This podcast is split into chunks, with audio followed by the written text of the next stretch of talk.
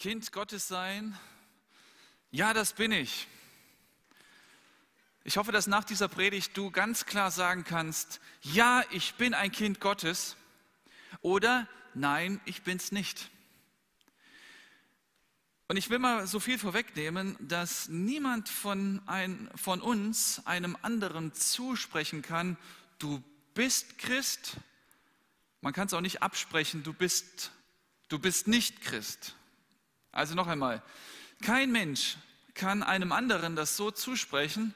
Denkt man da an Situationen, die es vielleicht gibt, auf so einem Zeltlager, in einer Kinderevangelisationswoche oder eine äh, Woche wie hier, da würde man gerne in der Seelsorge jemandem zusprechen, hey, du hast dieses Gebet gesprochen, du bist jetzt ein Kind Gottes. Und dann schreibt man das in die Bibel und dann sagt man, an diesem Termin hast du Jesus angenommen, jetzt bist du Christ. Und die Jahre vergehen und irgendwann fängst du an zu zweifeln. Bin ich wirklich ein Kind Gottes? Du denkst, naja, also der Mitarbeiter in der Gemeinde, der Seelsorger, der äh, Freund, Bekannte, der hat mir das so zugesprochen. Aber du zweifelst, bin ich es wirklich? Woher weiß der denn, dass ich Christ bin? Vielleicht, vielleicht habe ich das Gebet ja nicht ernst gesprochen. Und da kommt dieser Zweifel auf. Vielleicht sagst du, nee, ich bin da bei dieser Evangelisationswoche, bei dieser Predigt, bin ich nach vorne gekommen, da gab es den Aufruf, ich bin tatsächlich da vor die Kanzel gekommen, ich habe gebetet, bin auf die Knie gegangen, ich meinte es ernst, Tränen sind geflossen und es vergehen ein paar Tage, es vergehen ein paar Wochen und Monate und du zweifelst diese deine eigene Entscheidung an und fragst dich, bin ich wirklich Kind Gottes oder nicht? Und dann sagen die Leute dir, du hast doch dich bekehrt, du bist doch nach vorne gekommen, du hast deine Knie gebeugt, du hast doch Tränen vergossen, du bist ein Kind Gottes, du hattest dich bekehrt und du hast diesen inneren Zweifel und kannst es nicht annehmen. Warum? Weil du deine eigene Entscheidung anzweifelst. Und dann gibt es eine weitere Woche wie hier und du denkst, naja, heute gehe ich nochmal nach vorne. Heute werde ich noch einmal mein, Jesus hin, mein Leben Jesus hingeben. Ich will es nochmal festmachen. Und so kenne ich Menschen, die wirklich bei solchen Veranstaltungen drei, viermal nach vorne gekommen sind, in die Seelsorge gekommen sind und dann waren sie immer noch nicht sicher, bin ich ein Kind Gottes oder bin ich es nicht. Und ich möchte heute mit dieser Predigt dir eine Grundlage bieten, oder geben von der Schrift her, um deutlich zu machen, auf welcher Basis dein Christsein ist, das Kind Gottes sein, auf welchem Fundament es ruht. Und dann darfst du am Ende, der am Ende des Abends, am Ende, am Ende dieses Vortrages oder dieser Predigt für dich selbst Ruhe finden, in dem, ob du ein Kind Gottes bist oder nicht. Wir wissen von der Bibel, dass der Geist selbst bezeugt zusammen mit unserem Geist, dass wir Kinder Gottes sind. Das Thema ist Kind Gottes sein. Und wenn ich gesagt habe, andere Menschen können dir das nicht zusprechen oder absprechen, du selbst kannst nie genau wissen, ob du das bist oder nicht. Es braucht also eine übernatürliche Kraft. Es braucht Gott selbst, der dir das zuspricht und sagt, du bist mein Kind. Denn hier lesen wir, der Geist selbst, also der Heilige Geist, Gottes Geist, Gott selbst, bezeugt zusammen mit unserem Geist, dass wir Kinder Gottes sind. Und stell dir mal vor, du darfst abends einschlafen in dem Wissen, dass du ein Kind Gottes bist und das nicht aufgrund einer Notiz in deiner Bibel, aufgrund einer Entscheidungskarte, die du ausgefüllt hast, nicht aufgrund einer Aussage eines Seelsorgers, sondern aufgrund Gottes persönliche Stimme, die dir zuruft, du bist mein Kind. Nicht hörbar, meistens nicht hörbar, aber wahrnehmbar, sodass du wirklich bezeugen kannst, ja, ich bin's. Gottes Geist, Gott selbst hat, mir, hat es mir gesagt. Ich knüpfe an an den Vortrag von gestern und möchte eine Testfrage stellen, um zu, dir eine Möglichkeit zu geben, zu überprüfen, wo stehe ich? Bin ich Kind Gottes oder nicht? Äh, eine Frage, die du ganz schnell beantworten kannst. Also, meine Frage an dich heute Abend ist, ist Gott mit dir zufrieden?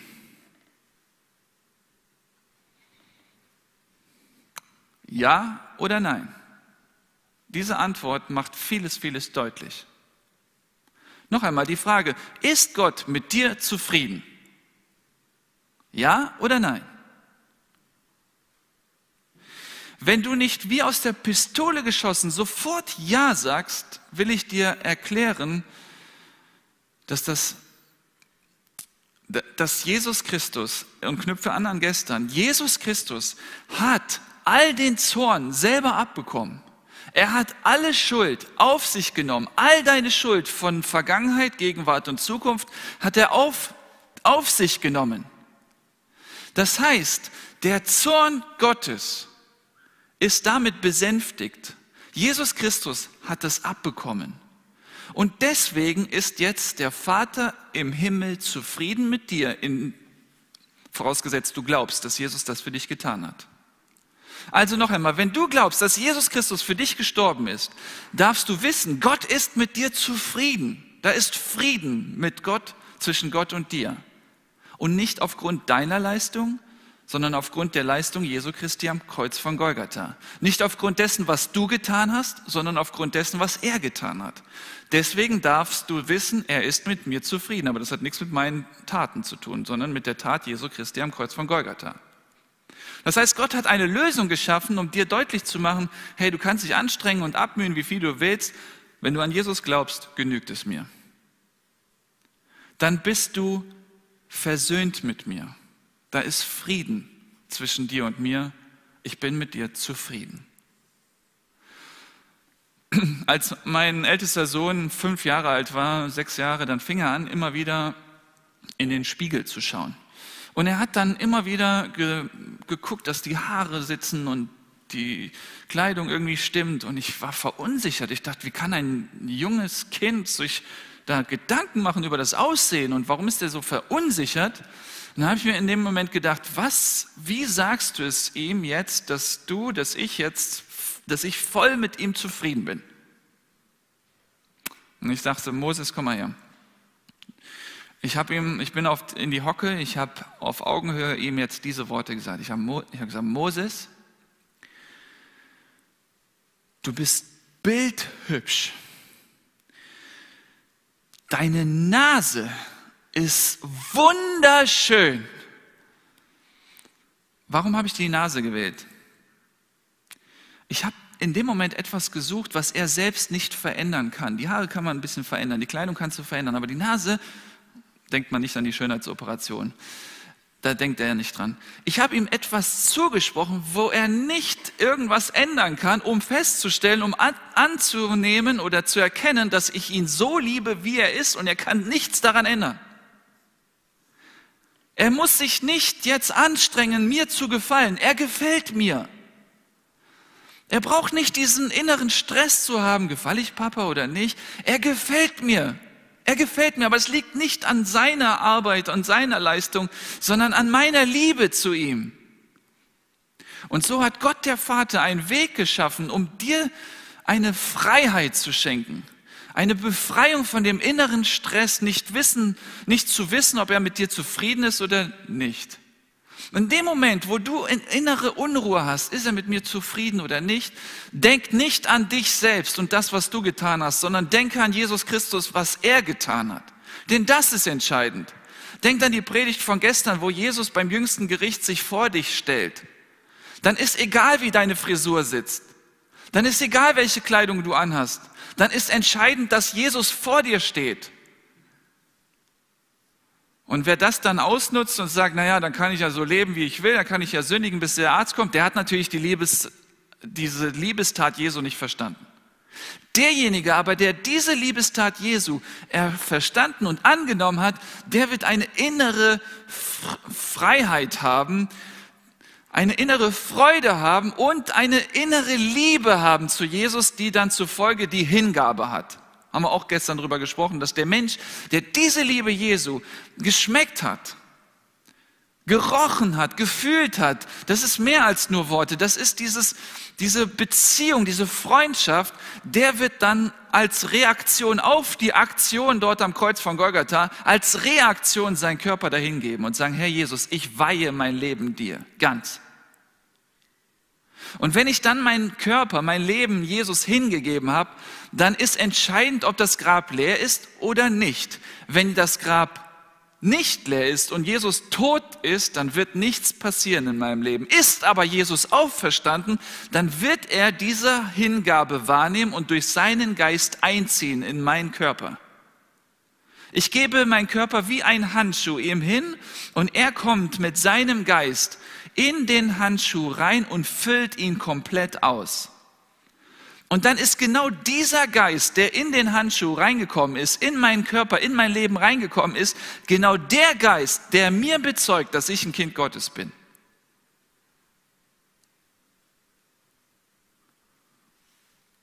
Und dann sind wir frei. Dann sind wir wirklich frei, weil wir nicht abhängig sind von dem Zeugnis anderer, von der Entscheidung, von unserer eigenen Entscheidung, sondern von Gott, der durch seinen Geist uns deutlich macht, dass wir seine Kinder sind. Ich habe für heute einen Bibeltext ausgesucht aus dem Matthäus-Evangelium, Kapitel 8. Und zwar möchte ich zwei Eigenschaften Gottes deutlich machen, die dir helfen, loszulassen, dich hinzugeben. Vielleicht hast du in der Theorie jetzt alles nachvollzogen, alles verstanden. Du hast das verinnerlicht, kapiert, das mit dem Handschuh. Du merkst, naja, richtig, das stimmt. Also, Jesus hat so viel für mich getan. Ich möchte mich ihm hingeben. Und dann zieht er ein in mein Leben durch den Heiligen Geist. Und doch kommt dieser Satz, dieses Gebet so schwer über deine Lippen her, hier hast du mich, mach mit mir, was du willst. Ich möchte anhand dieses Textes erklären, dass du viel Grund dazu hast, zu jeder Zeit, an jedem Tag dieses Gebet zu sprechen, hier hast du mich, mach mit mir, was du willst. Der Herr Jesus Christus selbst, er sagt, nur derjenige, der kann mein Jünger sein, der sein Kreuz aufnimmt täglich. Und täglich das Kreuz aufnehmen heißt, ich bin bereit, täglich zu sterben. Täglich zu sagen, hier hast du mich, mach, was, mach mit mir, was du willst, ist nichts anderes als ein Sterben. Völlige Kapitulation. Hier hast du mich, entscheide du, mach du. Aber um das zu beten, braucht es eine Basis. Das Vertrauen. Ja, man gibt sich praktisch hin in die Hände eines Gottes, den man nicht sieht. Das ist ja Glaube. Um dann deutlich zu machen, du hast allen Grund, du hast wirklich allen Grund, deine Kinder, jedes einzelne Kind, jeden Tag in die Hände Gottes zu geben. Du hast wirklich allen Grund dazu, deine Ehe, deine Arbeitsstelle, deine Situation, deine Gesundheit, jeden Tag einfach in die Hände Gottes zu geben. Hast du Grund dazu? Und hier sind zwei Gründe, die ich beleuchten möchte, wie gesagt, in Matthäus Kapitel 8, die Verse 1 bis 3. Als er aber von dem Berg herabgestiegen war, folgten ihm große Volksmengen. Und siehe, ein Aussätziger kam heran und warf sich vor ihm nieder und sprach, Herr, wenn du willst, kannst du mich reinigen. Und er streckte die Hand aus, rührte ihn an und sprach, ich will, sei gereinigt. Und sogleich wurde sein Aussatz gereinigt. Wir haben hier also eine Begegnung zwischen Jesus und einem Aussätzigen und ich gehe mal Vers für Vers durch.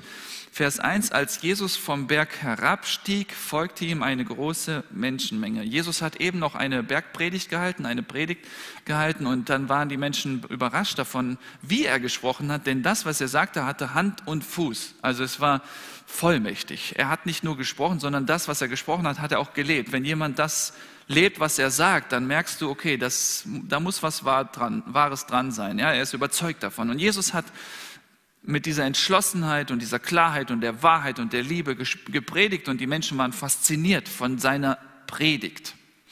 Und ich glaube, dass wenn er dann vom Berg äh, gepredigt hat, auf dieser, das war eine Bergpredigt, vom Berg runter gepredigt hat, sind die Schallwellen seiner Predigt irgendwann auch in den Höhlen angekommen, da wo die Aussätzigen sich aufhalten mussten. Die äh, Aussätzigen, die durften sich nicht aufhalten unter der Menschenmenge. Sie waren sozusagen in Quarantäne, sie hatten eine ansteckende Krankheit, sie waren unrein, sage ich gleich noch mehr zu.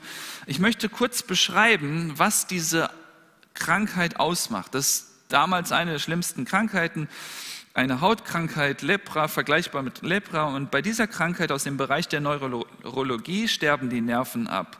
Und die Gefäße der Arterien und Venen verstopfen durch eine Verdickung des Blutes.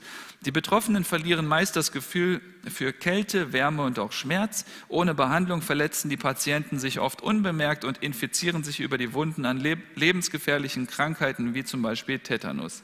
Daher stammt auch die Vorstellung, Lepra würde zum Abfallen von Armen, Händen oder Ohren führen. Da die Erkrankten keine Schmerzen spüren, werden Wunden oft unbehandelt gelassen und durch Entzündungen kommen diese Körperbereiche, können diese Körperbereiche absterben. Ich habe mal in einer Kindergruppe einen äh, Gorilla gezeigt, der leprakrank war, ein Gorilla, und dann konnten die Kinder nicht lange drauf gucken. Das ist unansehnlich, das ist grässlich, das ist einfach kein schönes Bild. Und stellt euch mal vor, dieser Mann, dieser Aussätzige, verbringt jetzt sein Leben in einer Höhle außerhalb des Dorfes, weil er diese schlimme Krankheit hat und er nimmt schon gar nicht mehr wahr, ob sein Finger schon abgefallen ist, ob er ja, ähm, alle Gliedmaßen noch dabei hat. Und diese Menschen nach 3. Mose 13, die sollten ihre Kleider zerreißen, die Kopfhaar, das Kopfhaar sollte frei hängen gelassen werden und er soll sein Bart verhüllen und ausrufen, unrein, unrein. Also sobald jemand ihm entgegenkommt, muss er dann zurufen, ich bin unrein, damit der andere die Chance hat, noch auszuweichen und Bogen um ihn zu machen. Ihr könnt euch vorstellen, dass so jemand nicht nur körperlich aussätzig war, er war auch seelisch, psychisch einfach am Ende, ein Wrack. Ja, wenn die Leute immer einen Bogen machen und dich nicht mehr ansehen können und sich ekeln und dir das so spiegeln, dann wirst du irgendwann mal sagen, was macht das hier für einen Sinn, noch auf dieser Erde zu leben? Ich bin lebensmüde, ich will nicht mehr. Und das Ende von Lied ist tot. Und das ist ein schönes Bild für das, was Sünde in unserem Leben ausrichtet. Das ist so ein Virus, wie dann die letzten Abende beschrieben, der sich praktisch aus breitet, hatte ich ja erklärt, mit dieser Sünde zum Beispiel, wenn du Brot klaust, du verheimlichst das, kriegt keiner mit, das hat funktioniert und du denkst, beim nächsten Mal kann ich ja noch Geld klauen, weil Brot hat funktioniert, bei Geld wird das auch funktionieren, dann wirst du noch ein Auto klauen und dann fängt das an, sich in deinem Leben auszuwuchern, diese Sünde, wie ein Krebsgeschwür, wie eben diese Krankheit des Aussatzes.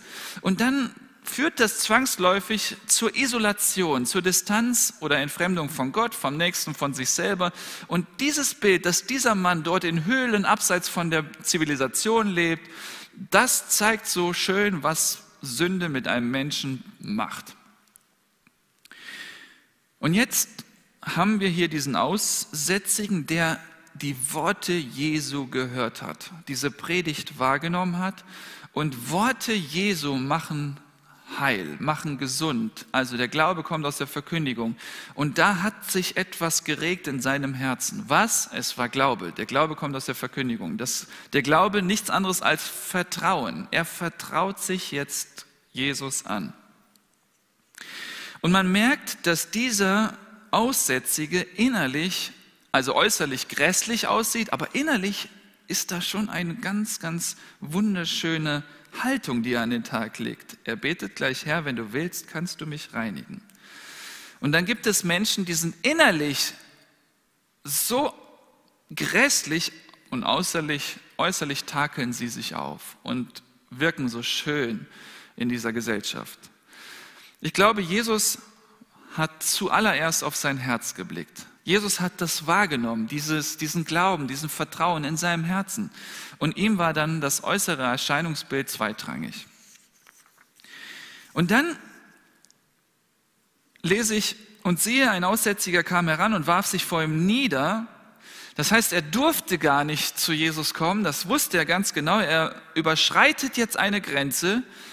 Ihm ist jetzt Gott wichtiger als alle Gesetze und Regeln, die er so kennt. Er rennt auf Jesus zu, wirft sich vor ihm nieder und spricht nicht unrein, unrein, sondern Herr, wenn du willst, kannst du mich reinigen. Achtet ganz genau auf diese Worte, die der wählt. Also er sagt nicht, bitte, bitte, bitte, bitte mach mich gesund, bitte mach mich gesund, bitte mach mich gesund, sondern er sagt, wenn du willst, kannst du mich reinigen. Punkt. Da ist keine Bitte dahinter. Und jetzt lasst uns mal darüber nachsinnen, was das bedeutet. Er, hat, er, er nennt zwei Eigenschaften, die die Voraussetzungen sind für jede Heilung. Wollen, können.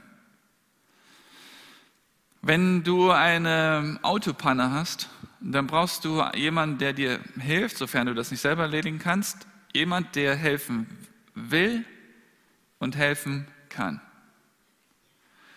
Wenn da jetzt irgendjemand daherkommt, vielleicht deine Kinder, die sagen, Papa, ich will dir helfen und äh, nehmen dann so einen Spielzeugschraubenzieher und fangen dann an, dann sagst du, danke, ihr wollt mir helfen, aber ihr könnt mir nicht helfen.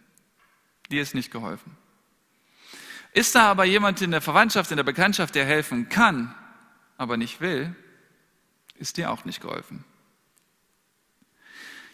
Dieser Aussätzige also, der hat diese Predigt gehört und was er vernommen hat, ist, hier ist jemand, der helfen will und helfen kann.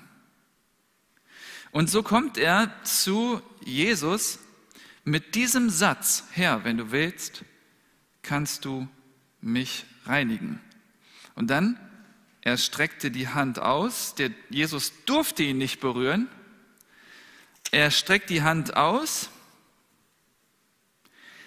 rührte ihn an und sprach, ich will. Sei gereinigt, also er will, und sogleich wurde der Aussatz gereinigt, also er konnte auch weil das Wunder passiert ist. Beides hat tatsächlich zugetroffen. Das heißt, der Aussätzige, der wusste, hier ist jemand, der hat zwei Eigenschaften, die er verkörpert, wollen und können. Und das sind entscheidende Faktoren für seine Heilung. Also, er hat sich vielleicht vorher überlegt, ich werde ihn nicht überreden und bitten, weil ich weiß, dass er will. Und ich werde ihn darum, ich werde ihm einfach das zusprechen oder ich werde ihm zeigen, dass ich ihm glaube, dass er will, er will, er hat ein Herz voller Liebe, er ist barmherzig, er ist voller Gnade, er ist sanftmütig und demütig, er ist voller Empathie, er hat Mitleid, er kann nicht anders, das ist das Wesen unseres Herrn. Er ist nicht nur manchmal liebevoll, sondern er ist die Liebe. Gott ist die Liebe. Und dieser Aussätzige wusste, Jesus kann nicht anders, als innerlich bewegt zu sein. Und das sehen wir an vielen Stellen immer wieder bestätigt. Er sah und war innerlich bewegt. Er sah und war innerlich bewegt. Es gab nicht den Fall, er sah und er war nicht innerlich bewegt, sondern er sah und er war innerlich bewegt. Wenn Jesus dich sieht, ist er innerlich bewegt. Er kann nicht anders. Mit egal welchem Leid du dich rumplagst, mit egal welcher Last du gerade dich beschäftigen musst. Jesus, er liebt und kann nicht anders als mitfühlen und mitleiden mit dir. Nimm das mal mit, das will ich gleich noch mehr vertiefen. Jesus, wenn du willst, kannst du.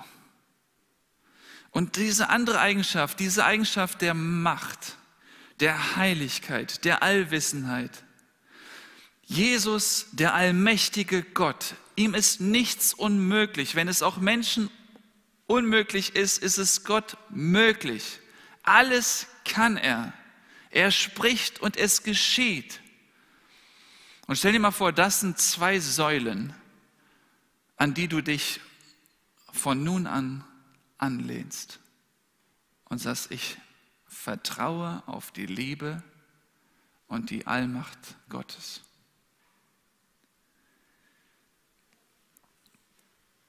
Nenn mir irgendjemand oder irgendetwas in dieser Welt, was 100% Liebe hat und 100% Allmacht hat. Du wirst mir keinen Namen nennen, außer den Namen Jesu. Deswegen kannst du jetzt an der Stelle auch überlegen, wem vertraust du dich an? Du wirst dich sowieso jemandem anvertrauen. Wenn es nicht Jesus Christus ist, wirst du vielleicht bei anderen Religionen suchen. Und in anderen Religionen hat man ja auch eine Gottesvorstellung. Im Islam zum Beispiel hat man einen Gott, der groß ist, der allmächtig ist. Aber merkt ihr, welche Säule fehlt? Du weißt bis zum Tod nicht, ob es okay, ob es ausreicht, deine guten Taten. Du bemühst dich, bemühst dich. Am Ende deines Lebens wird es wohl eine Waage geben. Und du glaubst dann dann oder hoffst dann, dass die guten Werke den bösen Werken überwiegen. Und dann würdest du Chancen haben, irgendwie ins Paradies zu kommen als Moslem. Denn dieser Allah hat dir niemals, nicht einmal ein Funken Liebe gesendet wo du wüsstest, wo du bei ihm dran bist. Und da zittert der Mensch und weiß nicht und ist am Ende seines Lebens sogar bereit, das Schlimmste anzurichten, viele Ungläubige in den Tod mitzunehmen, um dann mit dieser letzten Tat die Waage in Bewegung zu setzen. So verzweifelt sind Menschen. Dann gibt es andere Religionen, da gibt es so einen alten Mann, der dann so im Schneidersitz sitzt ja, und dich die ganze Zeit anlächelt. Kennt ihr die Religion? Im Buddhismus ist die Vorstellung, da ist dieser liebe Buddha, der dich die ganze Zeit immer freundlich anguckt. So ein lieber, fülliger Opa. Oder andere Glücksbringer, sagen wir mal das, was ihr vielleicht kennt aus der Schule, wo jemand dann mal so ein, so ein, so ein Teddybärchen mit dabei hat, ja, so ein Glücksbringerbärchen. Und du hast den Teddybärchen immer dabei. Und du sagst dir, der ist immer, der ist immer für mich da. Ob der dir helfen kann? Eigentlich nicht. Aber der ist immer für mich da. Und so ist der Mensch auf der Suche nach jemandem, der eben beides hat. Und er findet ihn nicht und sucht und sucht und sucht und findet nicht. Und hier kommt ein Gott, ein Sohn Gottes, ein Jesus Christus, der sagt, ich will, sei gereinigt. Und sofort war er gereinigt. Wem willst du dich anvertrauen? Für die unter uns, die äh, jetzt so sag, sagen, David, ich habe mich schon Gott anvertraut, ähm, trotzdem fällt es mir schwer, mich ganz ihm hinzugeben. Ähm, da gibt es natürlich Gründe für. Ähm, ich möchte das jetzt ein bisschen persönlicher und vielleicht auch emotionaler werden lassen. Jeder von uns hatte ähm, Eltern, ob sie leben oder nicht, ja, man ist irgendwie geboren.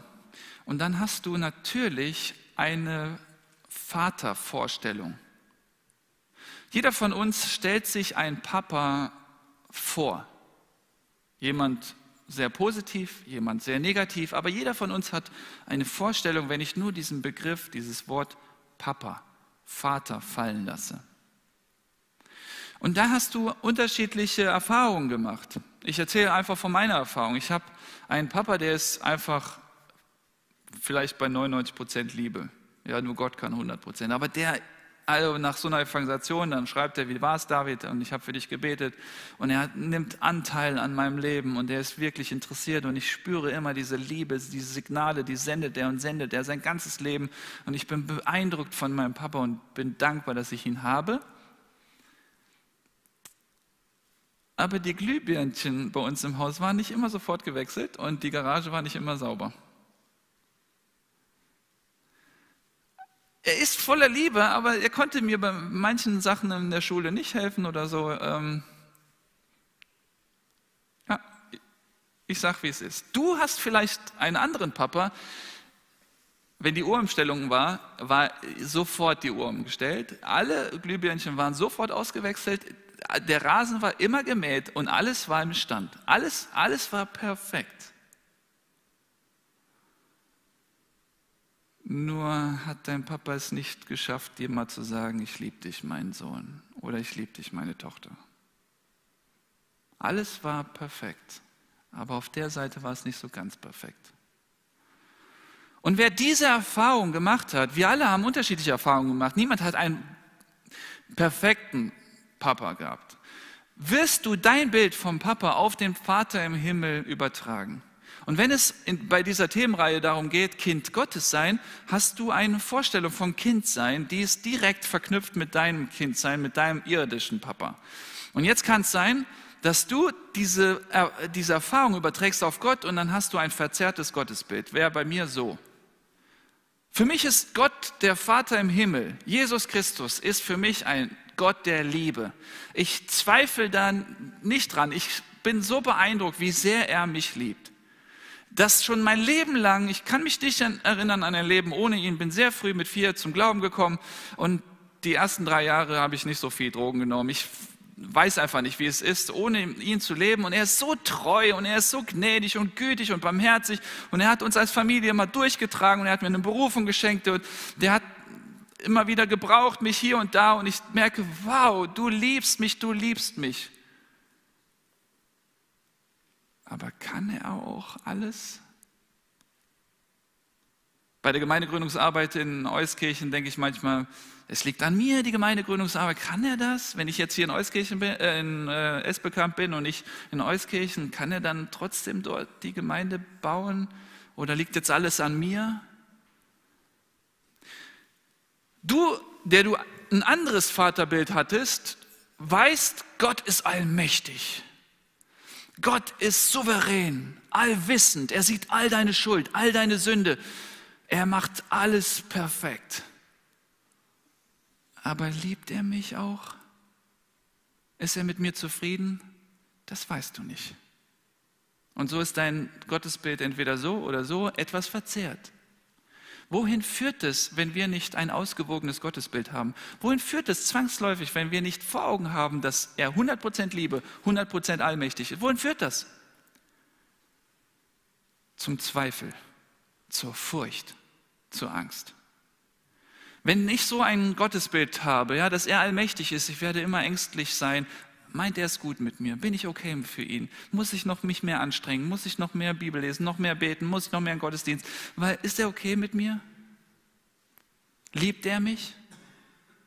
Dann brauchst du jemanden aus deiner Gemeinde.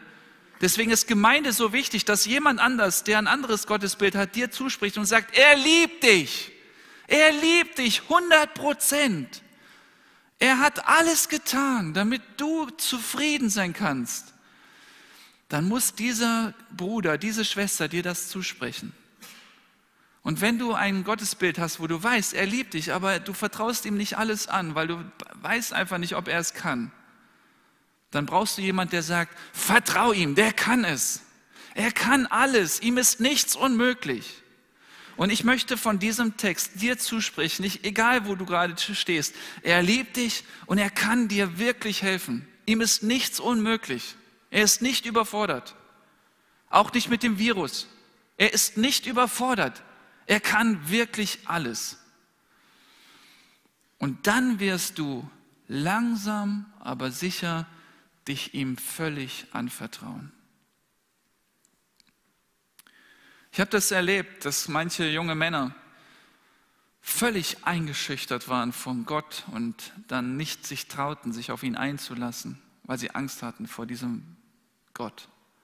Sie hatten einen Papa, der dem Sohn gesagt hat, Sohn, geh und mäh den Rasen. Und dann ist der Sohn da rausgegangen, hat den Rasen gemäht und wusste, der Papa findet den Grashalm der nicht gemäht ist und geht ein zweites Mal drüber und ein drittes Mal drüber. Und dann ist er fertig und meint, jeden Grashalm erwischt zu haben, geht rein und siehe da, der Papa sagt kein Wort, zeigt nur auf den einen, den er nicht gemäht hat. Und Zeit seines Lebens fühlt er sich nicht gut genug, nicht angenommen genug, fehlerhaft, schlecht und denkt so über Gott, den Vater. Und dann habe ich junge Männer und äh, Jugendliche, junge Mädchen auch kennengelernt. Die hatten Eltern, einen Papa, der ihnen versprochen hat, wir werden am Wochenende was unternehmen. Und dann kam das Wochenende, das Kind hat sich so gefreut, hat er vergessen. Er liebte, aber er konnte sein Wort nicht halten. Er konnte auch das Wort bei seiner Frau nicht halten, deswegen hat er eine andere und ist jetzt dann eigentlich in einer anderen Beziehung und sieht seine Tochter immer jedes zweite Wochenende. Und wenn du so einen Papa hast, der nicht mal sein Wort halten konnte bei der Hochzeit, bei dir, dann vertraust du ihm auch nicht an. Und dann liest du und hörst du das Wort Gottes und du vertraust ihm nicht, weil, er, weil du denkst, er wird das auch nicht halten, weil mein Papa konnte es auch nicht halten. Ihr Lieben, an dieser Stelle möchte ich dich ermutigen, einen neuen Papa kennenzulernen, einen neuen Vater im Himmel kennenzulernen. Ich weiß nicht, wo du stehst. Ich weiß nicht, was in deinem Herzen gerade ist. Ich weiß nicht, welche Erfahrungen du gemacht hast. Aber ich bin mir sicher, dass das eine ganz enge Verknüpfung hat, diese Erfahrung, die wir zu Hause gemacht haben. Ich möchte dir, dich einladen, Jesus zu vertrauen. Jesus zu vertrauen, ganz und gar. Wie auch immer dein Gottesbild ist, vertraue ihm. Er wird dich nicht hängen lassen. Warum? Weil er dich so sehr liebt und weil er jede Situation meistern kann. Jede Situation. Vertraust du ihm dein Leben an? All denen jedoch, die ihn aufnahmen und an seinen Namen glaubten, gab er das Recht, Gottes Kinder zu werden. Wenn du heute sagst, Jesus, komm in mein Herz, ich als Handschuh gib mich dir ganz hin, du kannst komplett rein, du kannst all mein Leben haben, dann wird es den Satan geben, den Durcheinanderbringer geben, der wird dich versuchen, noch da bei diesem Entschluss, bei diesem Gebet, bei dieser Hingabe zu stören, dich durcheinander zu bringen. Er wird sagen, nee, der wird dich doch nicht halten können. Na, so sehr liebt er dich auch nicht. Und deswegen, Geschwister, lasst uns zusammenstehen. Wir leben in einer ganz schweren Zeit. Wir werden vielleicht Gottesdienste nicht feiern können, je nachdem, wie sie entscheiden. Manche Gemeinden haben seit Monaten keinen Gottesdienst mehr. Sie haben alles auf Internet und Livestream verlagert und haben nicht mehr diesen Blickkontakt, nicht mehr das Gespräch. Und dann sitzt du da und zweifelst von Tag zu Tag zu Tag immer mehr und traust diesem großen Gott nicht mehr. Du hast bei deiner Bekehrung dich ganz ihm hingegeben. Nun bist du so viel alleine gewesen. Vor allem die, die jetzt vielleicht alleine diesen, diese Predigt hören. Vielleicht bist du so eingeschüchtert von dieser Gesamtsituation. Und du traust Gott nicht mehr. Warum? Weil kein Bruder, keine Schwester dir gesagt hat, er liebt dich 100 Prozent. Und er kann dir helfen 100 Prozent. Vielleicht hast du das nicht gehört. Liebe Geschwister, lasst uns einander das zusprechen. Wenn ich schwächel, Vielleicht scheint es gerade so, dass ich so glaubensstark bin. Ich sag euch, da gibt es den nächsten Moment, wo ich wieder Sorgen habe. Und Sorge ist ein Ausdruck von Zweifeln. Dann brauche ich einen Bruder, eine Schwester, der mir, die mir sagt, David, du brauchst dir keine Sorgen machen. Er kann dir helfen. Und weil er dich liebt, wird er dir auch helfen. Er lässt dich nicht hängen. Und wenn du mal zweifelst, dann will ich dir das zusprechen. Er liebt dich und er wird dich nicht hängen lassen. Und er kann dir helfen. Er wird dich nicht hängen lassen. Er ist treu. Er ist so gut. Liebe Geschwister, auch wenn wir eine Maske aufhaben, lasst uns das einander zusprechen. Lasst uns doch nicht immer nur über die Zahlen reden, sondern über Gottes Größe, seine Güte und Allmacht reden. Lasst uns einander zusprechen, dass er da ist, dass das Grab leer ist und er auferstanden ist. Und lasst uns doch Mut machen, an ihn zu glauben, auch wenn wir nicht mehr so wie sonst feiern können, unsere Gottesdienste. Ihr Lieben, lasst uns nicht einander hängen lassen. Ich weiß, ich spüre das, komme von Gemeinde zu Gemeinde rum und merke, das sind Menschen, die völlig, völlig irritiert sind, völlig durcheinander gebracht worden sind, sorgenvoll sind, sich zerstritten haben, über irgendwelche Verschwörungstheorien nachdenken und dann Dinge posten und teilen und dann geht eine Beziehung auseinander und dann fühlst du dich im Recht, aber im Herzen ist eine ganz, ganz bedrückende, traurig, traurige Realität. Lasst uns irgendwie doch zusammenkommen, liebe Geschwister. Und dann für dich, der du ungläubig bist, der du noch kein Kind Gottes bist, welche Sicherheit hast du sonst als Jesus Christus? Vertraust du dem Impfstoff ganz und gar? Meinst du, er, dieser Impfstoff liebt dich 100 Prozent und kann dir 100 Prozent helfen? Meinst du, die Regierung liebt dich 100 Prozent und kann dir 100 Prozent helfen? Meinst du, irgendwelche andere Kraft in dieser Welt liebt dich 100 Prozent und kann dir 100 Prozent helfen? Nein. Vertraue dich Jesus an. Ich darf bitten, dass die Musiker nach vorne kommen und werde ein Gebet sprechen und das ist vielleicht dein Gebet.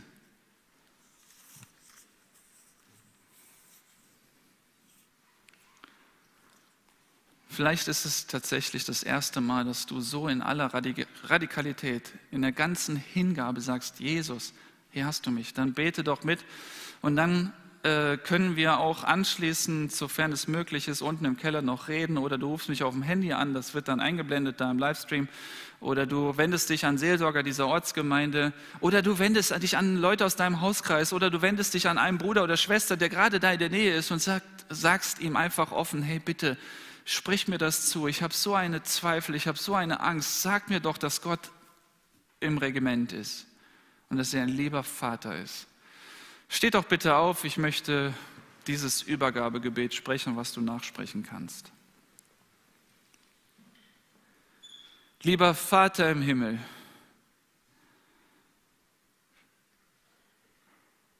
danke von ganzem Herzen, danke für deinen Sohn. Du hast eine Lösung geschaffen, dass ich zum Frieden kommen konnte. All den Zorn hast du, Jesus, abbekommen. Und nun bin ich versöhnt mit dem Vater. Ich habe dich, lieber Vater im Himmel, völlig falsch eingeschätzt. Ich dachte, du wärst wie mein Papa. Und du bist noch besser. Ich glaube, dass du die Liebe bist. Und ich glaube, dass du allmächtig bist. Ich vertraue mich dir an. Du kennst all meine Schwierigkeiten. Weil du liebst, wirst du nicht wegsehen. Weil du allmächtig bist, kannst du helfen. Wann und ob du mir dann hilfst und wie du mir hilfst, dein Wille geschehe. Ich gebe mich nun dir ganz hin. Mach mit mir, was du möchtest. Amen. Wir bleiben stehen und hören auf das Lied.